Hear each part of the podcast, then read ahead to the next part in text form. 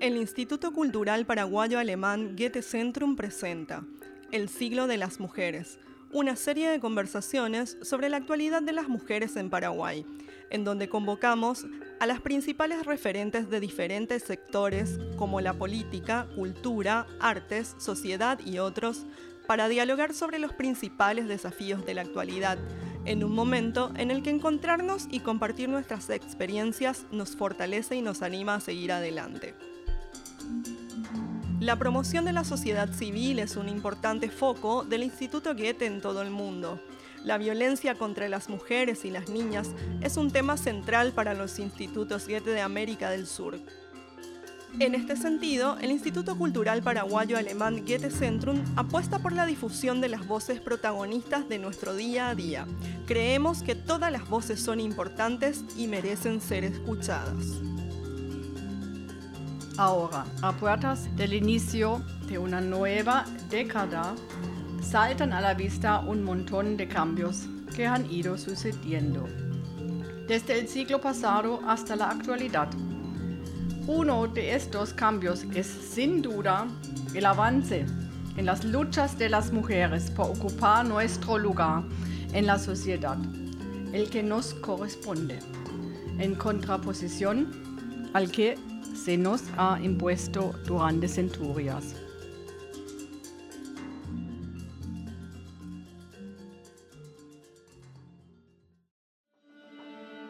La perspectiva de género continúa pendiente en materia de salud mental en nuestro país. Su ausencia hace posible que se sigan vulnerando derechos, especialmente los de las mujeres. Hoy más que nunca es necesario y urgente el abordaje de la salud mental observando y entendiendo las relaciones de poder y la diversidad, así como también reconocer los efectos generados desde una cultura patriarcal dominante. Necesitamos nombrar y frenar los abusos y saber que no estamos solas. En este sentido, la Red Feminista de Salud Mental se constituye como una alternativa y un espacio en donde las mujeres pueden ser escuchadas y acompañadas en sus historias desde una mirada integral. Episodio 3. Salud mental. Que lo urgente no desplace lo importante. Por Paola Kohler. Paola, bienvenida. Muchas gracias por estar hoy acá. Contanos un poco sobre el trabajo que venís realizando. Soy psicóloga clínica de formación. También tengo una formación en terapia familiar y estoy trabajando en esto desde el 2007 Em, sobre todo tengo un trabajo de mucho tiempo en comunidades con mujeres y con niñas y adolescentes que fueron separadas de su entorno familiar por situaciones de injusticia social y que fueron a vivir en instituciones de abrigo. Entonces, eso, ese fue como mi primer encuentro con, con, las, con la realidad que viven las mujeres en nuestro país. Estuve trabajando casi 10 años eh, dentro de, de las comunidades a través de este trabajo mi manera de trabajar es, eh, o trabajo desde las prácticas colaborativas dialógicas, que es como mi marco filosófico, también eh, es como un paradigma lo que tiene que ver con la posmodernidad, entonces voy trabajando desde ahí. Trabajo también desde las prácticas narrativas y es desde ese lugar en donde me encuentro con, con las mujeres y con las familias. Estoy hoy día eh, haciendo consultorio de manera privada, doy clases en una formación para personas que trabajan con personas, donde buscamos una manera distinta de trabajar, en donde el feminismo es transversal a nuestra formación. Están terminando ahora un grupo que empezó en marzo la formación. Todo esto sucede en el espacio Juliana, del que soy, de la que soy parte desde hace dos años. Y el espacio Juliana es un lugar en donde un grupo de mujeres autogestionamos y buscamos alternativas a la salud mental patriarcal. Ofrecemos comunicación feminista. Dentro del espacio Juliana está la revista Mancipa, Paraguay. También eh, hacemos investigación y hacemos formación en política y formación en feminismo. Entonces ese es como el lugar en donde hoy día estoy militando, sería el espacio Juliana. ¿Podrías comentarnos cómo se articula la Red Feminista de Salud Mental? El año pasado tuvimos varios encuentros con mujeres eh, de manera gratuita, hacíamos como rondas de conversaciones, como rondas terapéuticas, para conversar con mujeres que fueron o que se sintieron eh, parte de, relaciones tóxicas o de relaciones violentas. Entonces las mujeres empezaron a llegar al espacio y a conversar acerca de lo que les estaba pasando. Eso tiene un poco que ver también con lo que pasó un año antes, que es la formación de la Red Feminista de Salud Mental, que es como la primera red organizada de profesionales de la salud mental en donde hay trabajadora social, psicólogas, psiquiatras feministas en donde lo rico de esta red es la diversidad de escuelas. Hay profesionales de muchas teorías, de muchas escuelas, de mucha formación, entonces no es, no es eh, unísona la voz que tenemos, es como una polifonía de voces. Y eso me parece que es lo, rico de la red feminista de salud mental, que nace por una necesidad de contar con profesionales que puedan escucharnos a las mujeres y a los hombres que también son víctimas de este sistema patriarcal desde un lugar, primero que nada, respetuoso, desde un lugar en donde el enfoque de género sea lo, lo, principal a la hora de la escucha, donde el análisis de la, de la realidad de las mujeres en nuestro país, sensibilidad sería como un término que usaron muchas las personas cuando empezamos a hacer una encuesta de por qué querrías que tu psicóloga o tu psiquiatra sea feminista. Fue una encuesta que hicimos en el 25N del 2018. Y las personas decían, quiero a alguien que sea sensible a lo que yo le cuento. Quiero a alguien que no me juzgue cuando yo le tenga que contar. Quiero a alguien que entienda que yo no busqué estar en una relación violenta. Entonces, era una necesidad habitar una red, formar una red. Y hoy día somos un grupo de mujeres que estamos, igual que otros muchos grupos de mujeres, intentando hacer cosas durante esta pandemia. Contanos cómo es el abordaje y acompañamiento que realizan y qué aspectos se vieron resaltados con la pandemia. La Red Feminista de Salud Mental tiene como objetivo principal el de incidir en las políticas públicas de salud.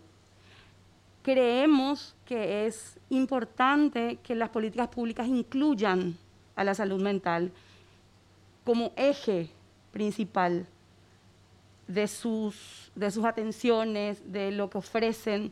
Hoy día la salud mental en nuestro país es un privilegio. O sea, alguien va a terapia, alguien que pueda pagar la terapia.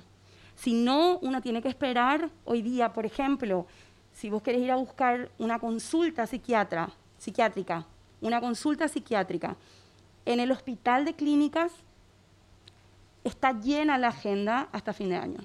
Entonces, ¿qué sucede con las mujeres que no pueden acceder a un servicio de salud mental y que en esta pandemia, sobre todo, que es un dato que el gobierno no habla como tal, es la cantidad de mujeres que vivieron situaciones de violencia en sus casas. Con el famoso mandato de quedarte en tu casa, ¿quién aseguraba en manos de quién quedaban las mujeres que se quedaban en sus casas? Estas mujeres perdieron muchísimas posibilidades que tenían antes de o ir a la iglesia, o ir a su comunidad, o ir al comedor del barrio, o ir a la casa de una amiga y escucharle a la amiga y que la amiga le escuche. O sea, en un sistema como el nuestro, en donde la salud mental está en riesgo todo el tiempo, contar con redes de apoyo es nuestra única esperanza. Y esas redes de apoyo se, se vieron bloqueadas durante esta pandemia y nadie se hizo cargo de eso. Nadie se hace cargo de cuánto por ciento de todo el presupuesto está destinado a la salud mental pública, universal y gratuita. Entonces, recuerdo un artículo que escribí para la revista Mancipa que se llamaba Si la salud no es universal, pública y gratuita, las recomendaciones tampoco lo son. Las recomendaciones no pueden ser universales, porque no todas las personas tienen la misma posibilidad de quedarse en su casa. No todas las personas tienen el, número o el saldo para llamar a pedir ayuda no todas las personas pueden acceder a hacer terapia virtual. O sea, si, si la educación o la salud es pública, Internet tendría que ser público. Entonces, las personas no pueden sostener un proceso así. Y volvemos a centralizar todo en Asunción. ¿Y qué sucede con las mujeres que viven a muchísimos kilómetros de acá? ¿Quién les escucha? ¿Quién les atiende? ¿Quién les recibe?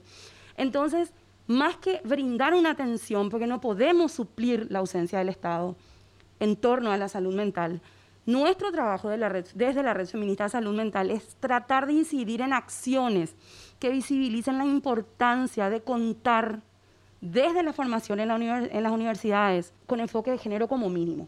Ni siquiera estoy hablando de feminismo, estoy hablando de enfoque de género. ¿Por qué pensás que es importante el enfoque de género en la atención de salud mental? Eh, ¿Qué sucede? Que tenemos datos y conocimientos de profesionales de la salud mental que repiten en sus consultas y en sus atenciones violencias patriarcales y machistas que las mismas mujeres están contando. Entonces hay una ausencia total de cuidado, no hay alguien que controla, no hay alguien que, que te forma para que vos por lo menos escuches el relato de una mujer que está siendo víctima de violencia sin volver a violentarla. Una mujer hace poco me decía, me maltrató mi expareja y ahora siento que mi psicóloga me maltrató. Entonces, ¿cómo escuchamos las historias que nos cuentan? ¿Desde qué lugar escuchamos? ¿Cómo podemos diagnosticar algo sin tener en cuenta el contexto? Cuando una mujer vive situaciones de violencia y de pánico, en su cuerpo puede tener todos los diagnósticos que vos quieras encontrar, pero vos no podés hablar de un diagnóstico sin, contextualizar la realidad de esa mujer en la que está inserta. Entonces tiene que haber algo que movilice, que mueva, que cambie este sistema de salud que es patriarcal, que es hegemónico, que, que todavía es 100% biologicista, que es manicomial, todavía el encierro sigue siendo una opción terapéutica para la salud pública. Y el encierro nunca es terapéutico, en ninguno de los sentidos de encierro. ¿Cuáles son las perspectivas en cuanto al abordaje post-pandémico de la salud mental? Creo que, nos queda un montón de desafíos. Es como, si pienso en el futuro, si pienso cómo, es el, cómo sigue esto de la pospandemia, esperar que sea el mismo sistema que nos enferma, sea el sistema que nos cure, es paradójico como mínimo. ¿verdad? Entonces, creo que la esperanza sigue siendo, aparte de militar, de incidir, de que las mujeres nos juntemos, de que digamos que esto no está bien y que busquemos como respuestas alternativas, sigue siendo una esperanza las mujeres que se juntan en comunidades. Sigue siendo un lugar de soporte y de contención emocional las mujeres en los barrios, las mujeres que alrededor de una olla popular también contienen y escuchan a las compañeras que llegan ahí. Entonces, esa sigue siendo la esperanza que tenemos. Mientras tanto, seguir haciendo lo que tenemos que hacer para que este sistema público de salud cambie, se olvide de ese modelo viejo, de ese modelo arcaico que nos excluye, que nos coloca en la periferia a la salud mental como lo último que hay que tener en cuenta. Según tu opinión, ¿cuáles son las consecuencias de la cultura machista? Sí, la red, al, denominarse feminista, estábamos hablando de todas las opresiones que vivimos las personas en cualquier momento de nuestra vida o en todo momento de nuestra vida. Esto, así como vos decís, este sistema patriarcal no nos jode solo a las mujeres, no nos afecta solo a las mujeres, también les afecta a los hombres. Y afecta con un mandato de la masculinidad, que es un mandato dominante, que es un mandato en el que si sos hombre tenés que ser de esta forma. Y hay un montón de situaciones que son vetadas para un hombre en esta situación y en este momento. Entonces, desde demostrar las emociones, desde pedir ayuda, desde reconocer, tengo que ir a consultar con un psicólogo o con una psicóloga. Yo creo que está cambiando. Yo creo que los hombres hoy día están yendo a buscar ayuda también. Y eso está bueno, porque está bueno de construir el mandato de la masculinidad. Porque solo de construyendo el mandato de la masculinidad podemos pensar en un mundo, aunque suene utópico, sin femicidas, en un mundo sin violencia machista, en un mundo en donde todas las personas nos sintamos seguras a la misma hora de salir una madrugada de nuestra casa y caminar por la noche. Entonces, el feminismo no es solo una cuestión de género, no habla solo de la opresión de género, habla de las de las opresiones en general, la opresión de clase, la opresión de raza, la opresión de género. Entonces hay como, como, una, como una intencionalidad de visibilizar todas esas opresiones en donde los hombres que se salen y logran zafarse del mandato de la masculinidad generalmente son como rechazados por sus contextos más cercanos, sobre todo con contextos que son patriarcales y machistas y donde el mandato es tenés que ser de esta manera, si sos hombre tenés que ser así, tenés que hablar así, tenés que pararte así, tenés que tener esto, esto y esto y esto. Hay una súper exigencia también. Lo que sí hablamos es que incluso, y por eso el, patriarcado es como el sistema de opresión más grande, porque podríamos pensar en el capitalismo como un sistema de opresión también, que nos oprime a todas las personas, a mujeres y a hombres, a todas las personas. Pero creo, y hay un montón de, mujeres que hablan de esto, en especial las compañeras feministas comunitarias de Bolivia, que hablan ellas y dicen de que es el patriarcado el sistema por excelencia, que se sostiene también sobre el capitalismo, pero que está construido históricamente sobre el cuerpo de las mujeres. Entonces dicen, por debajo del obrero más pobre del mundo hay una mujer que se levantó antes de él y le preparó la comida o le planchó su camisa. Entonces, eso también está bueno visibilizar en esto. No que los hombres están excluidos o no que los hombres no sufren, también sufren. Y es necesario librarnos de esa masculinidad dominante, de ese mandato de la masculinidad. Solo así podemos pensar en que vamos a ser libres todas las personas. Si no, esto se repite de nuevo. Si no, la cárcel y el punitivismo y el encierro va a ser la única respuesta que se le va a dar y nadie sale mejor de la cárcel, nadie. ¿Podría hablarnos del proceso de reeducación hacia la igualdad?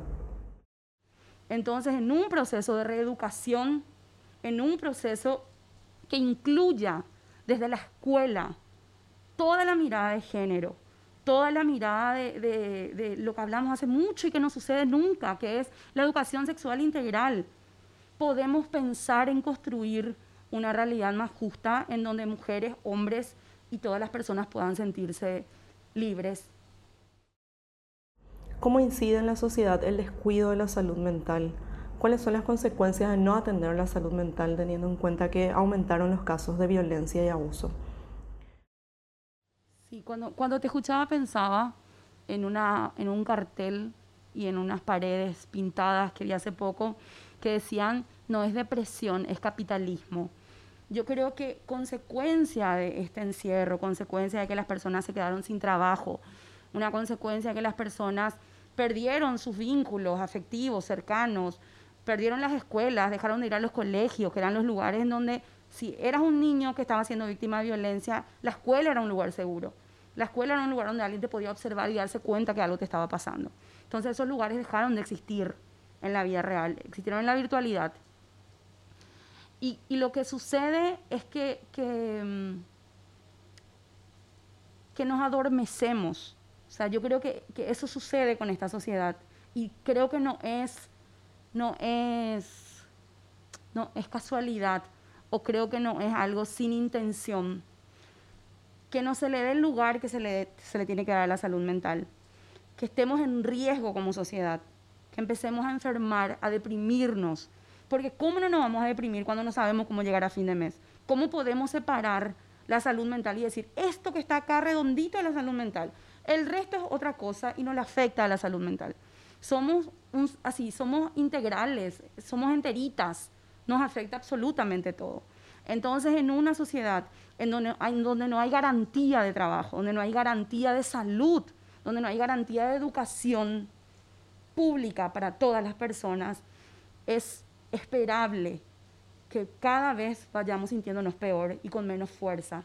¿Y qué nos, a qué nos lleva eso? A que seamos una sociedad anestesiada, una sociedad que ya no tenga ganas de salir a exigir nada, una sociedad que ya no pida y ya no exija la garantía de sus derechos a un Estado que nos adormeció. Entonces creo que, que la mirada tiene que ser macro cuando hablamos de salud mental, porque sucede en un hecho individual, igual que el suicidio, que es algo que yo siempre digo el suicidio es algo colectivo. Cada vez que una persona se suicida, nosotros y nosotras como sociedad tenemos que interpelarnos. ¿Qué estamos haciendo y qué dejamos de hacer para que una persona se canse de vivir y se mate? Entonces creo que, que la mirada siempre tiene que ser comunal, colectiva de lo que sucede a nivel de salud mental. Y tiene esas consecuencias. Puede, puede tener una consecuencia dentro de la vida de una mujer que después ya no tenga ganas de salir, que después ya no vea que hay esperanzas, que no pueda visibilizar, que pueda encontrar otros vínculos, que pueda encontrar compañeras que la cuiden, porque alguien le fue metiendo en la cabeza que nadie iba a estar con ella. Entonces, es cómo volver a reconstruir la confianza en nosotras, cómo recuperamos nuestros saberes locales, saberes locales de que históricamente en nuestro país las mujeres nos cuidamos entre nosotras, siempre fue así, siempre hubo comunidad, siempre hubo ronda de mujeres y hay que volver a eso, hay que recuperar nuestro saber local. ¿Cuáles son las redes de apoyo con que podemos contar? Contamos con un correo electrónico desde la Red Feminista de Salud Mental. Entonces, eh, te digo el correo que es Red Feminista de Salud Mental PI, arroba gmail.com. Entonces ahí pueden encontrarnos, ahí pueden, pueden contactarnos. Nosotras como no hacemos atención como red, sí tenemos una lista de profesionales dentro de la red que ofrecemos nuestro acompañamiento y que ofrecemos la escucha feminista, que es importante, y podemos facilitar esos números a partir de ese correo. Entonces también pueden encontrarnos al espacio Juliana en Facebook y en el Instagram. En el espacio Juliana está siempre la posibilidad abierta para personas que quieran encontrar maneras de relacionarse de una forma horizontal, saliéndonos un poco del poder y de la expertise que nos forman las universidades en las carreras de ciencias humanas entonces es volver a encontrar otra forma de, construir el vínculo terapéutico. Entonces esa formación tenemos en el espacio Juliana y también tenemos un montón de actividades ahora por el mes del 25N que también van a encontrar en nuestras redes, que son actividades así muy geniales. Muchas gracias por acompañarnos. Hasta la próxima.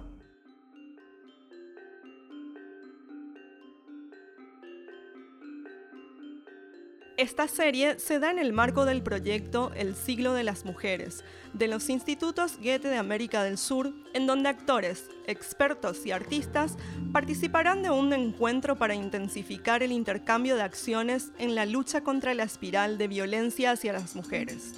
Te agradecemos por la compañía y te esperamos en el próximo episodio. Seguinos en nuestra página web y redes sociales. El siglo de las mujeres es una producción del Instituto Cultural Paraguayo Alemán Goethe Centrum. Equipo de trabajo. Gráficas, Gabriel Haegli. Edición, Levi Pfeiffer. Consultoría, Andrea Álvarez. Coordinación, Sadi Barrios. Dirección General, Simone Herdrich. Desde Asunción, en noviembre del 2020.